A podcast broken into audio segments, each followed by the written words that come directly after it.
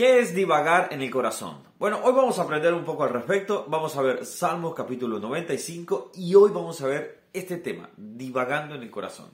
Mi nombre es Ronnie Mejía y estamos viendo la Biblia capítulo por capítulo y hoy estamos en Salmo capítulo 95. Este es el momento en cual yo doy la indicación y bueno, toma tu Biblia y después de terminar este video, tú toma, lee el capítulo y busca el versículo que Dios hable a tu vida. Así tú puedes aprender a hacer tu propio devocional y bueno, así cada día acercarte más al Señor. Vamos a empezar. Capítulo 95. Bueno, empieza este capítulo con una exaltación. Vengan, o sea, es una invitación. Vengan, vienen que venir. Para que nosotros podamos llegar a adorar a Dios, tenemos que llegar o venir, vamos a decirlo así. Muchas veces se está proliferando mucho más la, la idea de decir, ah, yo tengo mi propia creencia, este, yo no necesito de ir a la iglesia, yo no necesito de estructuras, no, no, no, no, no. Dios no va a venir por llaneros solitarios, Dios va a venir por su iglesia.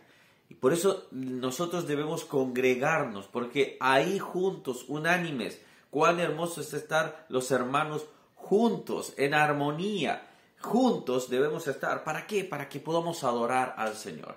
Ahora, ahí es donde nosotros debemos eh, atender a esta invitación. Vengan, venid, aclamemos alegremente a Jehová, cantemos con júbilo a la roca de nuestra salvación. Los focos no deben de ser sobre los artistas, los focos no deben ser sobre eh, un líder carismático, un líder fuerte. Los focos siempre tienen que estar sobre Jesucristo y a Él solo debe ser la gloria, porque Él es nuestro consumador de la salvación. Él es el que nos provee ese camino hacia la salvación. Él es el camino a la verdad y la vida. Ahora dice, lleguemos ante su presencia con alabanza, aclavemos con, con cánticos porque Jehová es Dios grande y el Rey grande sobre todos los dioses. Voy a leerlo porque está muy completo este salmo. Dice versículo 4, porque en su mano están las profundidades de la tierra y las alturas de las montes son suyas. Suyo también es el mar por él, porque él lo hizo y sus manos formaron la tierra seca. Vengan, adoremos y postrémonos, arrodillémonos delante de Jehová, nuestro hacedor. Y, y acá, acá hagamos una pausa. Hasta este momento está elevando y exaltando el nombre de Dios por ser el hacedor, el creador. Y eso es lo que nosotros debemos de tener presente y decir, Señor, cada vez que yo venga a adorarte, tengo que recordar que tú eres Dios. Versículo 7, porque Él es nuestro Dios, nosotros el pueblo de su prado y ovejas de su, mano.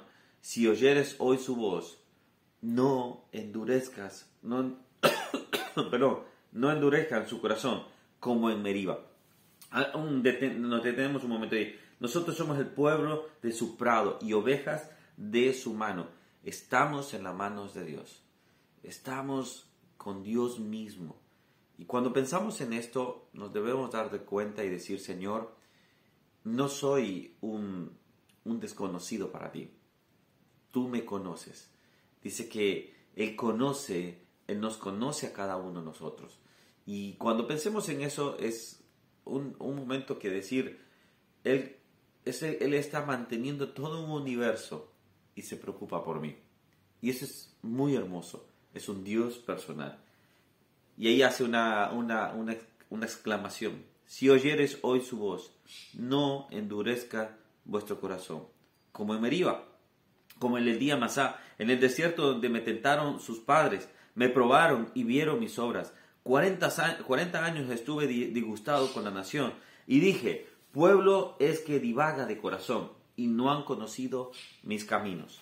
Pueblo que divaga en su corazón. Y aquí es donde vamos a ir aterrizando ya directamente.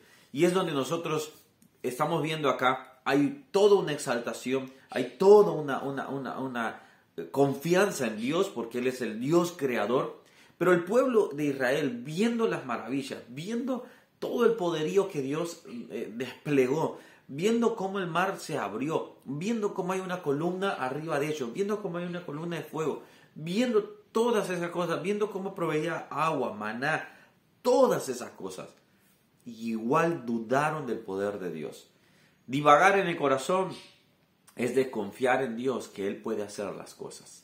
Divagar en nuestro corazón es tener incredulidad en nuestro corazón aún sabiendo que Dios puede obrar en nuestras vidas. Qué importante es esto. Nosotros muchas veces podemos estar y saber que pueden haber problemas, pero, pero, pido disculpas que he estado un poco, un poco resfriado, no resfriado, sino un poco congestionado, porque estamos a mucha intemperie y ha, hecho frío.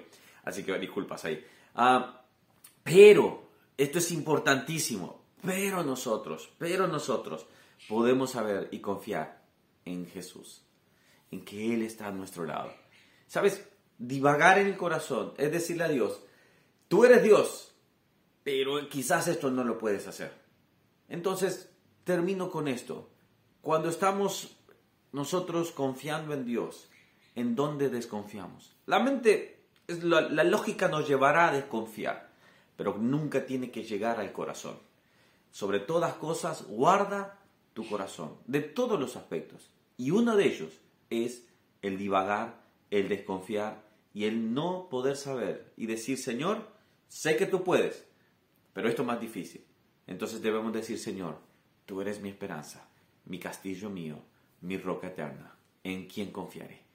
De, declárele a tu incredulidad, de tú mismo, hazte ver y decir, Dios, estás conmigo.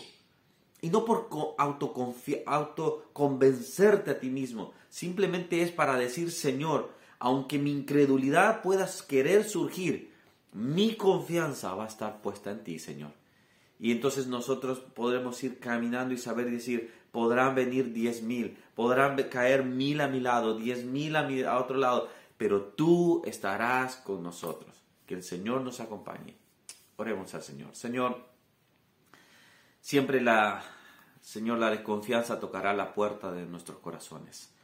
Querrá tocar la puerta de nuestras mentes y en algunos casos logrará, por la lógica, llevarnos a querer creer que todo es imposible. Pero tú eres el Dios de los imposibles, Señor. Tú eres el Dios que tú nos mantiene en cada instante. Te doy gracias, Señor, porque tú eres el que cuida de nosotros. Padre, danos confianza para seguir tus caminos y saber que tú eres el Dios tanto de Israel como el nuestro, Señor. En el nombre de Jesús. Amén y amén. Bueno, que Dios te bendiga, que Dios esté orando en tu vida y así seguimos avanzando. Si no te has suscrito al canal, dale a suscribirte, comparte el, acá lo que es el contenido, si te ha gustado. Y lo importante es que podamos ir aprendiendo la Biblia capítulo por capítulo. Que Dios les bendiga, nos vemos el día de mañana. Chao, chao.